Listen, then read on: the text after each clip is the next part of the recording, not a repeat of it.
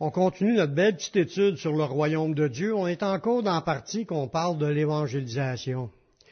Parce que l'évangélisation, ça fait partie de la grande commission, la mission que Jésus a donnée à ses disciples d'aller puis de parler de Jésus partout ce qu'on passe, en tant que citoyen du royaume de Dieu. Parce que quand on, est, on s'est converti, on est greffé au corps de Christ, on a changé de royaume, on est rendu dans le royaume de Dieu, on est des enfants de Dieu, puis on fait partie de son royaume, puis on est des représentants de Dieu sur la terre, les représentants de notre Père sur la terre. Quand on parle de Dieu, on est en train de parler de notre Père, notre Sauveur, oui, notre Seigneur, mais c'est notre Père. Puis on a la mission donnée par notre Père d'aller puis de partager le message, puis qu'il y ait le plus grand nombre qui viennent à être sauvés. C'est ça qui est le but de Dieu. Il y a des, comme on, le sait, il y a à peu près 8 milliards d'individus sur la planète présentement, puis il n'y a même pas un huitième qui sont sauvés. Un sur huit. Ça veut dire qu'on est content d'être là, mais il y a sept fois plus de monde qui sont pas là dans le corps de Christ. C'est toutes des âmes perdues.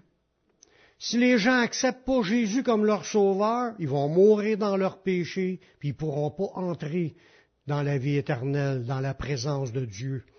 C'est ça qui est l'urgence de répandre le message, de travailler à répandre le message, pour que les gens comprennent, puis que les gens soient sauvés. C'est notre grande commission que Dieu a donnée à son Église, de parler de Jésus partout ce qu'on passe. Le Seigneur nous appelle à faire des efforts pour dans l'évangélisation, malgré les diverses résistances. Ça, les résistances, c'est comme les choses qui font le plus peur aux chrétiens. Ça l'arrête, les chrétiens.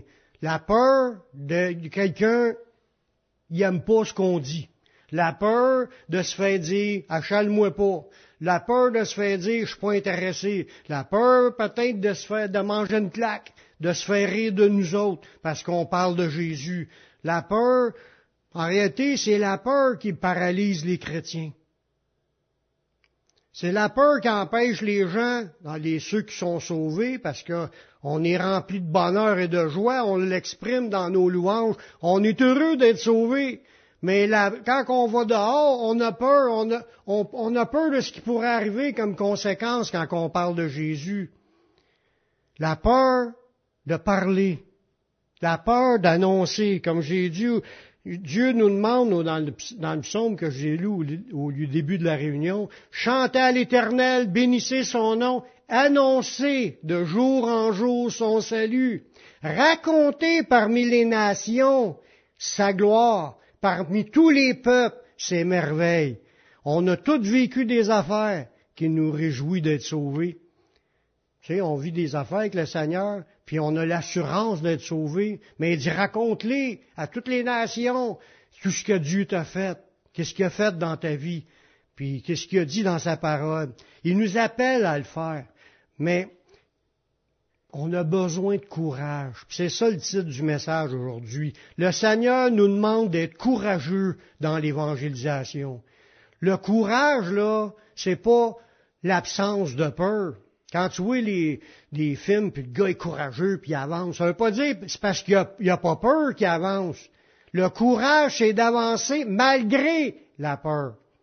Tu peux être rempli de peur. Tu peux être rempli d'angoisse puis de crainte que c'est qu'ils vont faire, mais oser le faire, c'est ça le courage. Courageux, continuer à foncer malgré les résistances qu'on pourra ressentir. Il va y avoir des combats intérieurs. Souvent, là, les plus grosses barrières que les chrétiens ont de ne pas évangéliser, c'est le propre barrières qu'ils ont intérieurement. C'est pas les barrières à l'extérieur qui nous arrivent qu'on a peur, qui, qui, nous bloquent. C'est nos propres barrières qu'on se met pour nous protéger, pour se protéger, parce qu'on n'ose pas parler. En réalité, on manque de courage parce qu'on n'arrive pas à surmonter nos barrières. Puis nos barrières sont là, c'est des barrières invisibles, des barrières spirituelles, c'est juste une idée. C'est juste une forteresse qui s'est bâtie autour de notre pensée pour nous empêcher, Paul lui dit, il renversait les forteresses, pas juste celles des autres. Il a commencé par renverser les siennes, ces forteresses. Puis il allait, puis il fonçait dans le malgré toutes les, les oppositions puis les souffrances qu'il a pu vivre à cette époque-là, parce que c'est encore comme opposition dans ce temps-là que qu'est-ce qu'on peut avoir à vivre aujourd'hui. Aujourd'hui, c'est pas mal vivre et laisser vivre, puis le monde sont contents de que tu lui parles avec douceur, puis tu lui partages ce que tu as compris sur Dieu. Le monde en général sont ouverts. En général, ils sont ouverts, ou ils vont dire, euh, moi je crois pas ça, moi je crois en d'autres choses. Ils vont, ils vont dire, il y a, c'est rare que, moi ça m'est arrivé une fois dans toute ma vie de manger une claque d'en face à cause que je parlais de Jésus. Une fois dans toutes mes 40 ans. Oui, j'y ai tendu l'autre jour. C'est sûr que humainement parlant, tu voudrais y tendre d'autres choses, mais tu t'en l'autre jour. Mais j'ai continué à y parler avec douceur et avec amour, puis ça est enragé deux fois plus quand j'ai continué. C'était une madame qui m'a fait ça. Mais pour dire, on a-tu à avoir vraiment peur? Si Dieu est pour nous, qui sera contre nous? Dieu, et c'est lui qui décide, puis les petites affaires qui peuvent nous arriver comme conséquence, c'est aujourd'hui, c'est insignifiant comparé à ce que les prophètes de Dieu ou les apôtres ou Jésus lui-même ont pu traverser pour faire leur propre témoignage dans le temps. Il va peut-être avoir des combats intérieurs ou extérieurs, puis même des souffrances à traverser. Mais ce qu'il ne faut pas oublier, c'est que Jésus est avec nous dans tout ce qu'on va avoir à traverser comme épreuve. Jésus a dit à ses disciples, quand il lui a dit d'aller évangéliser, il lui a dit, allez, faites de toutes les nations des disciples, les baptisant au nom du Père, du Fils et du Saint-Esprit, ça c'est dans Matthieu 28, et enseignez-leur à observer tout ce que je vous ai prescrit. La grande commission est détaillée là, là. Et voici, c'est ça qu'il faut pas oublier, ça fait partie de ce texte-là, je suis avec vous tous les jours jusqu'à la fin du monde je suis avec vous. Fait oui, on va avoir des, barrières à traverser. Oui, il y a peut-être des affaires qu'on va subir. Mais Jésus est avec nous. Il voit tout ce qu'on vit quand on, est, on ose parler avec courage du nom de Jésus. Le fait, là, il ne faut pas oublier que c'est un appel qu'on a, chacun de nous, là, c'est un appel que Jésus a dit, viens et suis-moi. Il nous a dit ça à chacun de nous. Si on est assis, on ne pourra pas être assis ici, ou assis dans une autre église, sans que ce soit Jésus qui nous ait appelés. Jésus dit, c'est lui qui nous a choisis, puis il nous a établis afin qu'on aille, qu'on porte du fruit, puis que notre fruit demeure. Fait que c'est un appel que Dieu a fait. Viens, j'ai besoin de toi. Jésus qui dit ça. Viens, j'ai besoin de toi. Pour qu'on puisse parler dans son nom, qu'on puisse le représenter. Il nous a choisis dans la fin des temps, on est presque à la fin avant le retour, là, il nous a choisis pour qu'on parle de lui, pour qu'on le représente. Il avait confiance en nous pas dans l'humain dans le sens de nos capacités, mais il avait confiance que si on y remet, on, met en lui notre confiance, lui est entré dans notre vie, il est avec nous, pour avoir la force de faire ce qu'on doit faire. C'est ça qu'il veut faire. Il veut faire cela avec nous. Il, nous a choisis pour qu'on emporte du fruit. C'est ça que ça dit. Puis euh, c'est un appel que Dieu nous a fait pour qu'on puisse parler dans son nom. Puis, quand puis là, on voit dans, dans, dans, cette mission-là que l'apôtre Paul l'avait réalisé, que c'était une grâce que lui avait été choisi. Lui, il a compris qu'il y avait cet appel-là, que Dieu il avait, il avait vu Jésus lui apparaître, puis Jésus il a dit, je, t'ai choisi pour que tu ailles porter mon nom parmi les nations. C'est la même mission que chacun de nous. Sauf qu'il ne nous a pas tout le temps apparu, mais il nous a appelés la même façon qu'il a appelé Paul, sans apparaître. Moi, il m'a pas apparu, mais j'ai senti qu'il me parlait. Puis j'ai compris ce qu'il me disait. Puis il dit, mes brebis entendent ma voix et elles me suivent. Si vous êtes là, c'est parce que vous marchez conviction, que vous croyez à ce que Jésus a dit. Donc, il vous a appelé, pareil comme qu'il a appelé Paul, puis il a dit, qu'un va travailler dans ma vigne. Puis Paul, il, s'est dépêché, dans Galates 1, verset 15, il nous dit, c'est Paul, il raconte son témoignage, puis comment est-ce qu'il avait reçu cet appel-là. Il dit, lorsqu'il a plu à celui qui m'avait mis à part dans le sein de ma mère, puis qui m'a appelé par sa grâce, là, en voulant dire, lorsque le temps est venu qu'il m'a appelé pour que je puisse parler de lui, au verset 16, il dit, de révéler en moi son Fils, afin que je l'annonçasse parmi les païens. Il avait compris que son appel, c'est afin qu'il annonce le message, qu'il parle de Jésus aux païens. Qu'est-ce qu'il a fait? Aussitôt, je ne consultais ni la chair et le sang. C'est pas, pas concentré à aller voir les humains, pas essayer de voir ce que les humains pensaient. Tout de suite, il a répondu à l'appel, puis il dit, je suis prête, je suis ton homme, Seigneur, j'y vais, je fonce. Guide-moi, montre-moi ce que je dois faire, guide, enseigne-moi tes voies. Puis il est parti, puis il a commencé déjà à travailler pour le Seigneur. Il était déjà, dès le départ, empressé à, parler de Jésus. Au point que même les apôtres qui avaient peur de lui, ça, n'était pas sûr qu'il était vraiment converti. Il parlait de Jésus partout. Il y a du monde qui acceptait le Seigneur. Quand il est arrivé à Jérusalem, ils ont eu peur de lui. C'était un gars qui n'avait pas froid aux yeux. Il était courageux. Quand il a répondu à l'appel, go, on y va. C'est la même chose chacun de nous, frères et sœurs. Dieu nous appelle à pas être gêné, à pas avoir peur. Puis go, parlez du Seigneur partout ce que vous passez. L'apôtre Paul, il comprenait qu'étant représentant de Dieu, lorsqu'il parlait, il devait être fidèle à Dieu puis prendre position pour Dieu. Parce que son but, c'était pas de plaire aux hommes, puis essayer de toujours avoir des belles paroles pour faire plaisir à monsieur tout le monde. C'était pas son but, c'était pas de faire plaisir au monde, c'était de faire plaisir à Dieu. Quand tu veux faire plaisir à Dieu, t'es pas là pour flatter le monde, tu es là pour lui dire la vérité. Tu lui dis les vraies affaires. C'est de même que Paul marchait. Il disait vraies affaires, que ça plaise ou non. Dans 1 Thessaloniciens, chapitre 2, verset 4, ça nous dit, selon que Dieu nous a jugés dignes de, de nous confier l'Évangile. Lui, là, il se sentait comme Dieu me, il m'a jugé digne de me confier l'Évangile. C'est comme si Dieu avait confiance que Paul était pour l'annoncer, puis pas que l'annoncer comme en faire plaisir au monde. Ainsi, nous parlons non comme pour plaire à des hommes, mais pour plaire à Dieu qui sont de nos cœurs. Fait quand il est au front en train de parler, il se sentait digne d'être représentant de Dieu, puis quand il parlait, il disait les vraies affaires.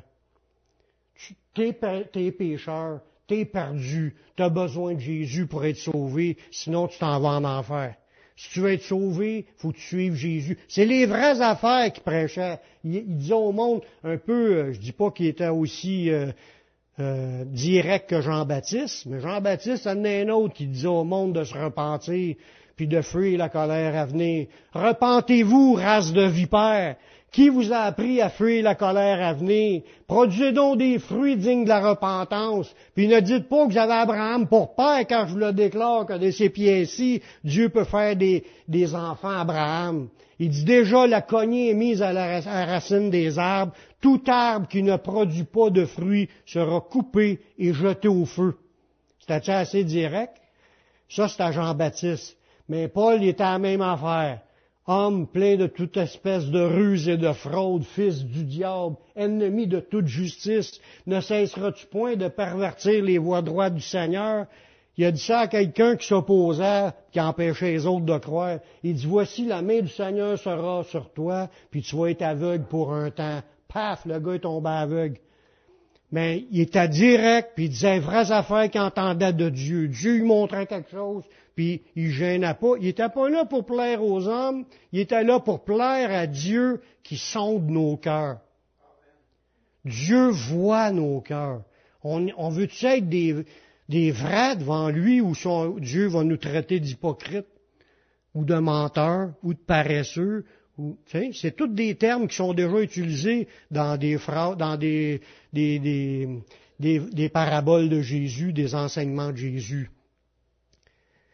Nous, on veut être des vrais. Amen. Des gens qui sont pas gênés de dire les vraies affaires. Paul y exhorta aussi les autres à se tenir droit devant Dieu puis à dispenser droitement la parole. Quand que lui le faisait, lui le faisait parce qu'il croyait qu'il fallait qu'il marche droit puis était plaire à Dieu, mais il disait aux autres aussi de marcher droit puis de plaire à Dieu. Paul le dit à Timothée dans 2 Timothée 2.15. Efforce-toi de te présenter devant Dieu comme un homme éprouvé, un ouvrier qui a point à rougir, qui dispense droitement la parole de la vérité. Il l'exhortait à, être comme un homme éprouvé. Un homme éprouvé, c'est un homme qui a été mis à l'épreuve, puis qui passe le test.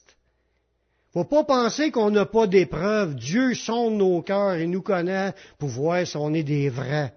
Si on croit vraiment assez pour être capable de prendre position pour lui puis dire les vraies affaires. Y en a-tu du monde comme ça ici? Qui sont prêts puis qui ne laisseront pas, ah, à cause que le gars, il est gros, on n'ose pas y dire rien, puis à l'autre, euh, il a de l'air bien intelligent, savant, on veut pas passer pour un toto, on n'ose pas rien dire. Non. On n'a pas gêné, peu importe qui ce que c'est. tout le monde a besoin d'entendre. Ouais, on n'est pas resté sur la terre. Oui, on veut être amis avec tout le monde, mais ce n'est pas des amis qu'on cherche. On cherche des frères et des sœurs en Jésus-Christ. Puis c'est en leur disant la vérité qu'ils vont venir à Jésus. C'est pas en leur contant des mensonges. Lui, Paul, quand il disait à Timothée, force-toi de te présenter comme un, ouvrier qui a point rougir. Parce que des fois, on peut dire des affaires à cachette à des gens, puis même que ça soit révélé, on va peut-être être gêné. Parce qu'il dit, tout ce que vous aurez dit dans les chambres sera prêché sur les toits. Jésus, a dit, je vous le dis à vous qui êtes mes amis. Dit, on fait des farces des fois entre l'homme et la femme, puis on dit des niaiseries, mais c'est tout entendu là, au bas. Dieu, il sonde nos cœurs, il entend toutes nos, nos réflexions qu'on a. Il sait si on est vraiment, on est un vrai ou un, c'est quelqu'un qui ne fait pas gros d'efforts. Voyez-vous? Paul, lui, sa vie, c'était d'obéir à l'Évangile afin d'y avoir part. Il croyait tellement qu'il était engagé puis faisait ce qu'il avait à faire pour avoir part dans 1 Corinthiens 9, 23, il dit, je fais tout à cause de l'Évangile afin d'y avoir part. Tout le monde dit aujourd'hui, ah, oh, t'as accepté Jésus il a 20 ans, tout est beau. C'est pas juste ça. Ta foi, là, doit être démontrée par tes œuvres. Tous les jours, on est comme mis à l'épreuve, puis Dieu voit si on, a honte de lui ou si on croit en lui. ça se voit à l'œil, puis on l'entend à l'oreille quand on, parle de Jésus au monde, puis on lui dit les vraies affaires, ça paraît qu'on est des vrais. Si on est gêné, puis on dit que des, des choses flattent le monde, puis on n'ose pas parler, mais là, c'est une autre affaire. Paul y exhortait encore Timothée de partager l'Évangile en lui disant que Dieu nous a donné l'esprit du Dieu Tout-Puissant. C'est l'esprit du Dieu Tout-Puissant qui est entre en nous. Là, il dit, pas un esprit de timidité, c'est un esprit de force, d'amour, de sagesse, c'est l'esprit de Dieu que Dieu nous a donné. On pourra marcher comme Jésus, comme les apôtres, avec la même fermeté, parce que c'est le même esprit. Mais peut-être qu'on n'a pas réalisé, puis on marche trop dans nos idées plutôt que de faire confiance à Dieu, puis de, faire des efforts, d'être courageux, puis de le faire. Dieu, il est avec nous. Jésus a dit, je suis avec vous. C'est dans l'Esprit de Dieu, ça. Si Jésus est là, l'Esprit est là, Dieu le Père est là, si Dieu est avec moi, qui va être contre moi? Faut pas être gêné de parler de Jésus. On est ses enfants. Puis il y a un verset qui dit, on, il, tient à nous comme la prunelle de ses yeux. Il nous aime, puis il veut, il veut, nous garder dans sa main. Puis malheur à celui qui va oser faire même un petit scandale à un de ses plus petits. Ça sera mieux d'y attacher les pieds dans une meule de moulin puis de te garocher dans la flotte, comme les Hells Angels faisaient avec les gens. Mais c'est Jésus qui a dit ça. Il dit, c'est quelqu'un qui scandalisera un de ses petits-enfants, là. C'est même un petit enfant qui croit en lui. Il dit, t'es mieux d'y attacher deux pieds après le meule, puis je vais le jeter dans la mer. que de scandaliser un de ses plus petits qui croit en moi. Dans 2 Timothée 1.8, il dit, c'est pas un esprit de timidité que Dieu nous a donné, mais un esprit de force, d'amour, de sagesse. là, il dit ça par rapport à quoi? Il continue en disant, n'est donc point honte du témoignage à rendre. Parce qu'en tant que chrétien, on a un témoignage à rendre. On doit le dire qu'on est chrétien. On doit le dire nos, nos croyances, qu'on croit en Dieu. N'est donc point honte du témoignage à rendre. Puis il dit, ni de moi son, son prisonnier. Il donc, faut pas avoir peur des, avoir honte des apôtres. Mais Paul, il dit, souffre avec moi pour l'évangile par la puissance de Dieu. Souffre avec moi pour l'Évangile par la puissance de Dieu. Ça veut dire que l'esprit du Dieu, esprit de force, d'amour, de sagesse, de power honte, puis il souffre avec les autres apôtres qui vont au front, souffre pour l'Évangile par la puissance de Dieu. Vas-y pas dans tes capacités. Prie Seigneur, tu sais que Jésus est avec toi, vas-y, puis tu vas en avoir un jour pleinement toutes les récompenses. Parce que tu vas être rentré dans ce qui est Jésus a dit à ses disciples, vous recevrez une puissance, le Saint-Esprit va venir sur vous, puis vous serez mes témoins. C'est ça qu'on est appelé encore à être des témoins de, de, Dieu, de Jésus. Paul, là, il disait qu'après avoir subi des outrages pour Dieu, parce que c'est arrivé que Paul a eu des méchantes épreuves. Je dis des, on dira pas des bonnes épreuves parce que c'est sûr que c'est pas bien ben le fun de vivre des épreuves, mais c'est des, des épreuves, il l'a vécu, il, a été mis en prison, là, il a passé euh, au moins huit ans de sa vie en prison à cause de l'Évangile. Il, a, il, partait en voyage, faisait des naufrages avec le bateau, il, il était traîné comme prisonnier, il est enchaîné, il a, a été lapidé, il y a eu des outrages partout ce qui allait. Le monde riait de lui, le monde l'entourait quasiment pour, euh, le tuer.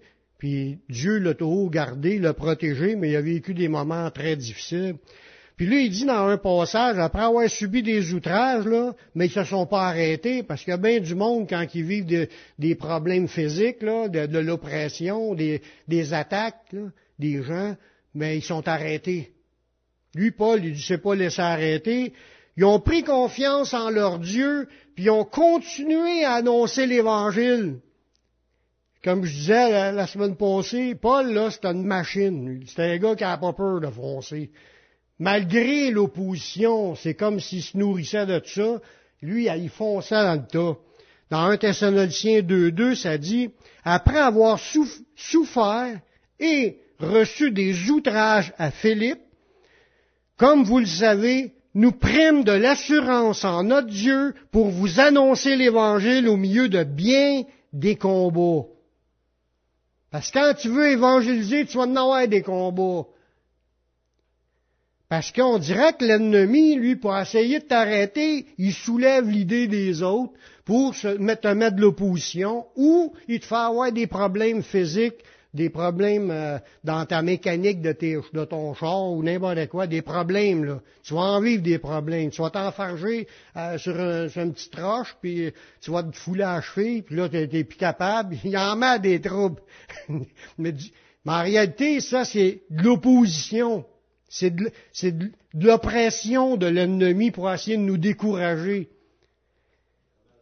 Il y en a mais lui, Paul, il dit, même si j'en ai vécu des combats, il dit, j'ai pris de l'assurance en Dieu, puis j'ai continué à vous annoncer l'Évangile. Il lâchait pas. Il savait où aller chercher la force pour continuer. Où est-ce qu'il allait chercher? En Dieu. Il allait se connecter à Dieu, puis il est allé chercher, il prime de l'assurance en notre Dieu.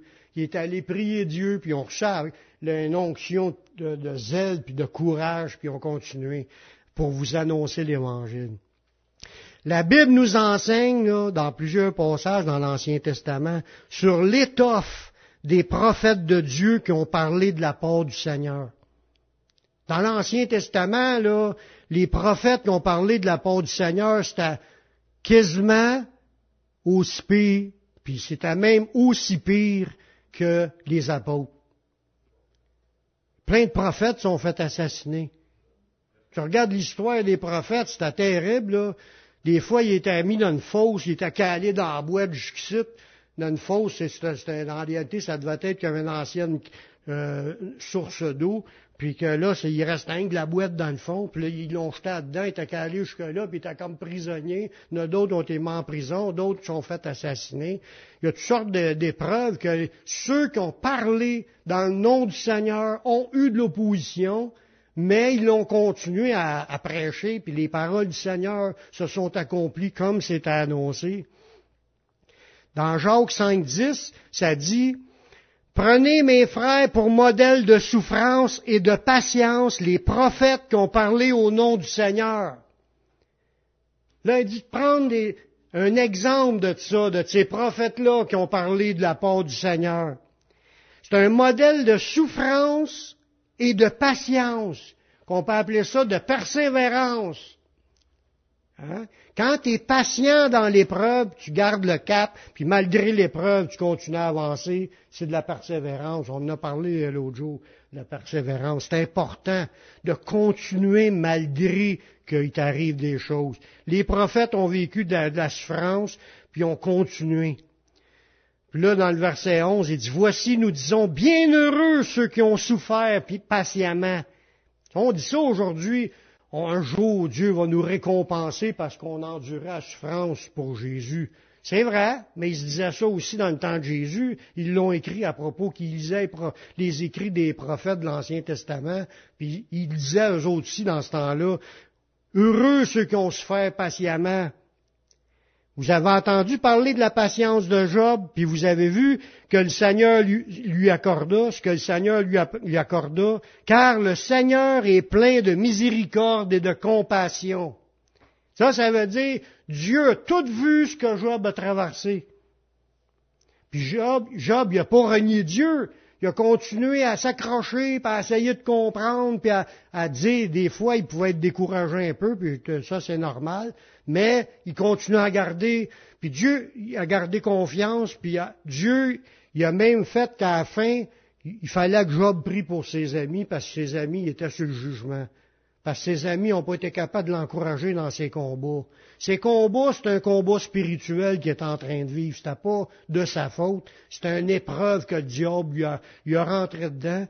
Puis là, les autres, au lieu de, voir ça, que c'est continue, lâche pas, persévère, puis le Seigneur va te bénir, au lieu de dire des affaires de même, il disait, tu as sûrement du péché dans ta vie, puis, là, ça, le calait, puis arrête de te vanter, puis là, ça, ça essayait de le rabaisser. Lui, il, cherchait des paroles pour l'encourager. Mais, à la fin du temps, parce qu'il y a un temps fixé pour que les épreuves, ça l'arrête, il y a la bénédiction de Dieu après. Bienheureux ceux qui souffrent patiemment, parce qu'après, là, Dieu te bénit. Puis regardez ça, là, nous aussi, Dieu va nous bénir si on est capable de supporter les souffrances puis de continuer à parler de Jésus. Amen. Amen. Les chrétiens sont appelés à supporter la souffrance dans l'évangélisation. Dans 2 Timothée 4, 5, Paul a encore parlé à Timothée en disant, mais toi, sois sobre en toutes choses, supporte les souffrances, fais l'œuvre d'un évangéliste, puis remplis bien ton ministère. Voyez-vous, dans ces versets-là, c'est encore un encouragement. Laisse-toi pas aller au découragement dans les souffrances. Fais l'œuvre d'un évangéliste. C'est un appel à chacun d'être capable de parler, mais sans se laisser arrêter par la peur de ce qui pourrait arriver. Jésus a dit de pas craindre les hommes. Ni le menace, mais crains Dieu. Dans Luc 12, 4, 5, Jésus y parle, il dit, je vous dis à vous qui êtes mes amis. Y a un ami de Jésus ici? Oui, mais s'il y a un ami de Jésus ici, c'est à nous autres qui parle aussi. Ne craignez pas ceux qui tuent le corps et qui, après, ne peuvent rien faire de plus je vous montrerai qui vous devez craindre. Craignez celui qui, après avoir tué, a le pouvoir de jeter dans la géhenne. Oui, je le dis, c'est lui que vous devez craindre. Ça veut dire qu'un chrétien, il est appelé à pas avoir peur des hommes. à pas avoir peur de ce qu'ils pourraient dire ou ce qu'ils pourront faire. Parlons de Jésus, on s'en fout de ce qu'ils pensent. Nous, on fait les choses pour plaire à Dieu. Pourquoi qu'on veut plaire à Dieu? Parce que c'est notre Dieu, c'est le juge des vivants et les morts. C'est lui qu'on doit craindre, que Jésus nous a dit. Gardons une crainte respectueuse envers Dieu, puis oublions la crainte des hommes. Ne nous laissons pas arrêter. Là, Jésus, ça pas arrêté là. Dans ce même passage-là, il continue à enseigner d'autres choses sur l'évangélisation. Écoutez bien la suite. Pour montrer là, dans la suite là, comment Dieu a tout son contrôle quand on est dans l'évangélisation. Il peut rien nous arriver de ce que Dieu n'a pas permis. Dans Luc 12, 6, quand on continue, il dit, il dit pas craindre les hommes, après il dit, ne vantons pas cinq passereaux pour deux sous. Ça, des passereaux, c'est des, des oiseaux. Cependant, il n'y en a aucun d'eux n'est oublié devant Dieu, et même les cheveux de votre tête sont tous comptés. Ne craignez donc point, vous valez plus que beaucoup de passereaux. Il dit, on en vend cinq pour deux sous. Dans un autre verset, pour compléter ce verset-là, il dit, il n'y en a pas un qui tombe à terre sans la volonté de notre maître. Ça veut dire que si un gars spécialiste de la capture des oiseaux, lui, part puis empoigne des oiseaux journée-là, mais c'est parce que c'est Dieu qui les a envoyés dans son filet, parce que sinon il n'aura pas poigné un. Dieu contrôle tout. Là, il nous dit, craignez pas les hommes. Il dit, Dieu, il contrôle tout, puis il voit ce qu'on est en train de faire, puis il dit qu'on vaut bien plus que des oiseaux. Puis il, sait tout comment vous avez de cheveux sur la tête présentement, tellement qu'il sait tout, il contrôle tout sur nous. C'est Jésus qui nous dit ça. Il n'a a pas, a pas fini là, Jésus, dans ce même paragraphe-là. En continuant l'autre verset plus loin, il nous dit d'être toujours prêt de confesser Jésus devant n'importe qui ou devant n'importe quelle menace. regardez dans Luc 8 pour la suite. Je vous le dis, Quiconque me confessera devant les hommes, le Fils de l'homme le confessera aussi devant les anges de Dieu. Mais celui qui me reniera devant les hommes sera renié devant les anges de Dieu.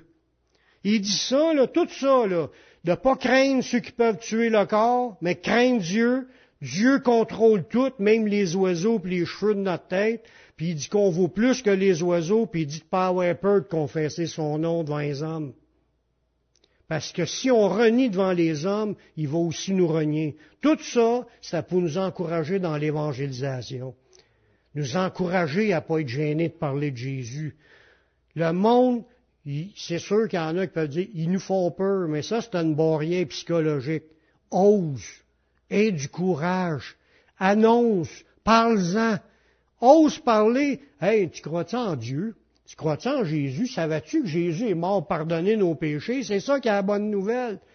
On est tous des pécheurs. Jusqu'à là, la, majorité du monde vont tuer, puis dit, ils vont l'avouer qu'ils sont pécheurs en majorité. Tout le monde, il s'en rappelle de leur dernier péché.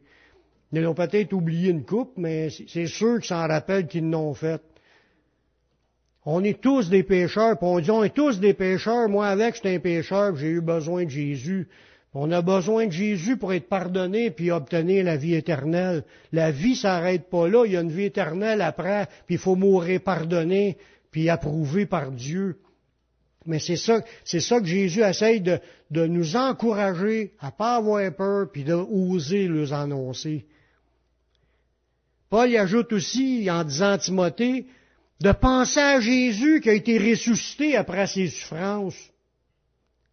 Parce que quand tu évangélises, tu as peur, mais en plusieurs, plusieurs, plusieurs passages dans les deux épîtres à Timothée, Paul encourageait Timothée à continuer de parler du Seigneur, à pas se laisser décourager, à ranimer les dons qu'il avait reçus. Il avait de l'air d'avoir pogné un down dans, sa vie spirituelle. Ça arrête-tu à du monde de pogner des dents? Ça nous arrive. Mais, faut, en lisant les deux épîtres de Timothée, le Paul à Timothée, ça, ça l'encourage à se ranimer, à se rallumer, à, reprendre du zèle. Puis là, pense à Jésus, comment est-ce qu'il a souffert. Oui, il a souffert. Il en est même mort. C'est ça que Jésus a dit, pas craindre ceux qui peuvent tuer le corps. Mais après, il ne peut rien faire d'autre. Mais après, il y a la résurrection. Pense à ça, là. Il y a une résurrection, puis les récompenses vont être au ressuscité avec le Seigneur. Dans 2 Timothée 2, verset 8, il dit, souviens-toi de Jésus-Christ. Il rappelle l'idée, regarde comment Jésus, il est issu de la postérité de David, il a été ressuscité des morts. Alors regarde là, sa vie, mais Dieu l'a ressuscité. On a une preuve qu'il y a une résurrection après la mort. S'il n'y aura rien de, après la mort, là, Jésus n'aura pas ressuscité. S'il est ressuscité, il est vivant, il est à quelque part, puis c'est là qu'on va aller. Puis si tu crois ça, mais tu crois aussi tout ce qu'il a dit aussi, il l'a dit qu'il y a une ville sainte, puis il y a une nouvelle terre, puis il va y avoir une vie où que les rues sont pavées d'or. Puis comme je disais dans le joke un matin à propos de le gars qui voulait emmener son or, puis l'autre au ciel, il dit qu'il se fait avec deux, deux, une chaudière d'asphalte? Parce que c'est de l'asphalte. De l'or, c'est de l'asphalte, l'autre bord. On va être dans une ville de, lumière. Ça va être extraordinaire. C'est là qu'on on va finir par se rendre à cause de notre foi en Jésus. Il dit, souviens-toi, il est ressuscité des morts selon mon évangile, pour lequel je souffre jusqu'à être un malfaiteur. Il, dit, c'est pour l'évangile qu'il a souffert Jésus, c'est pour l'évangile que lui-ci, Paul, souffrait. Il dit, n'aie pas peur de ça de souffrir. N'aie pas peur de la souffrance. Laisse-toi pas arrêter parce que le monde va rire de toi ou qu'ils vont te donner une claque. Il dit, la parole de Dieu n'est pas liée. Puis là, Paul y ajoute, c'est pourquoi je supporte tout à cause des élus. Lui, s'il faisait ça, c'est qu'il voulait avoir les gens sauvés. Ces élus-là qui sont pas encore rentrés dans la bergerie, il je supporte tout à cause des élus. Il savait qu'il y en avait d'autres, qu'il en rencontrera d'autres élus, puis il voulait aller les chercher. Il voulait lui dire, malgré l'opposition des foules, Hey, Jésus est mort pour vous pardonner, puis il y en a là-dedans qui vont, qui vont dire oui, on y croit. Il dit, je supporte tout à cause des élus, des élus afin qu'eux aussi obtiennent le salut. On voit qu'ils pensent aux gens qui vont évangéliser. Il pensait en en sauver le plus possible.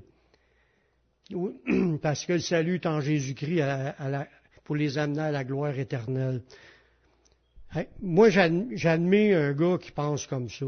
Un gars, il se laisse pas arrêter, il n'a pas froid aux yeux, même s'il a eu, il savait, il disait, l'Esprit Saint m'avertit qu'il va y avoir des tribulations quand il rentrait dans une ville. Il était averti, mais comme à un moment donné, les prophètes, ils ont dit, va pas à Jérusalem, il dit, moi, je suis prêt à mourir pour le Seigneur.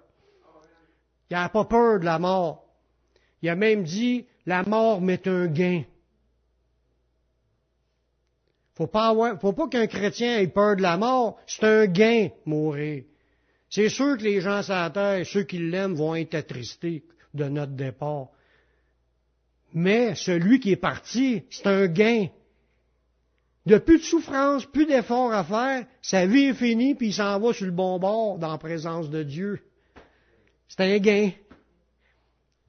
Fait que quand tu vois un chrétien mourir, on devrait faire des parties à chaque fois. C'est juste en attendant qu'on le voit plus. Parce que quand on, le sait que nous, ça va être notre tour, puis on va le revoir automatiquement, il nous attend. On va être tous dans la gang en train de se regarder, pas de corps, mais en attendant la résurrection. Si c'est à l'enlèvement, on va tous partir en même temps. Mais ils se voient puis ils se parlent l'autre bord, ils sont heureux, ils sont dans la paix, dans la joie devant le trône de Dieu. Ils attendent la résurrection dans leur repos. C'est ce qu'on voit dans la parabole du mauvais riche et du pauvre Lazare. Il était consolé. Il n'y avait plus de souffrance. Il avait vécu des maux sur la terre, puis maintenant il était consolé. Il n'avait plus de souffrance. Il était couvert d'ulcères, les chiens lichaient ses ulcères, puis il souffrait, puis il crevait de faim, il n'avait pas d'argent, puis euh, il vivait à côté sur le bord de la porte du riche. Puis il était consolé, puis là, les autres qui, qui de lui, mais il souffre. C'est une, réalité. Savez-vous pourquoi je crois à ça? Parce que c'est Jésus qui le dit. C'est Jésus qui l'a créé, ce système-là. C'est lui qui l'a créé, le monde invisible. Il devait savoir ce qu'il disait. J'y crois. Paul a expliqué que si nous mourrons en Jésus, nous vivrons. Dans 2 Timothée, le chapitre 2, le verset 11, cette parole est certaine. Si nous sommes morts avec lui, nous vivrons aussi avec lui. Si tu es en Jésus, inquiète-toi pas. Tu t'en vas sur le bon bord. Tu n'as même pas besoin de savoir le chemin en sortant de ton corps. Les anges de Dieu vont venir te chercher pour t'emmener là, à la bonne place. Amen.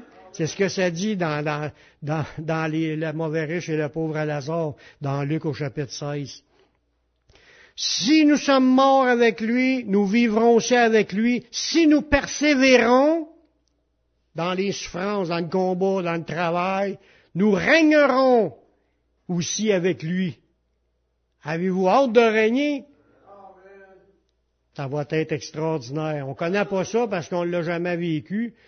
Mais moi, je vois pas tout le, ce que tu vois. Tu écoutes un film avec un roi, là, puis toutes les, grosses affaires, là, les cérémonies euh, plates. Moi, je suis sûr, je serai pas un roi de même. Je, veux qu'on ait du plaisir, qu'on chante des chansons, puis qu'il y ait le party. Ça, c'est ça, ça qu'on soit heureux, puis on va célébrer Dieu pour l'éternité. Et si nous persévérons, nous régnerons avec lui, puis si nous le renions, ben lui ci nous reniera. C'est pas écrit qu'une place, c'est pour ça qu'il faut pas être gêné, parce que dans pas long, il va arriver le temps où de la marque de la bête. Dans pas long. Le système, là, plus ça va, plus qu'il s'installe, puis il va devenir obligatoire. Puis tu n'auras pas le choix de, pour prendre position pour Jésus. Ben moi, moi, je prends, j'ai pas le choix, je vais à Jésus. Mais on va avoir le choix, mais on a, c'est pas un choix discutable. Il faut continuer à confesser Jésus et non à le renier.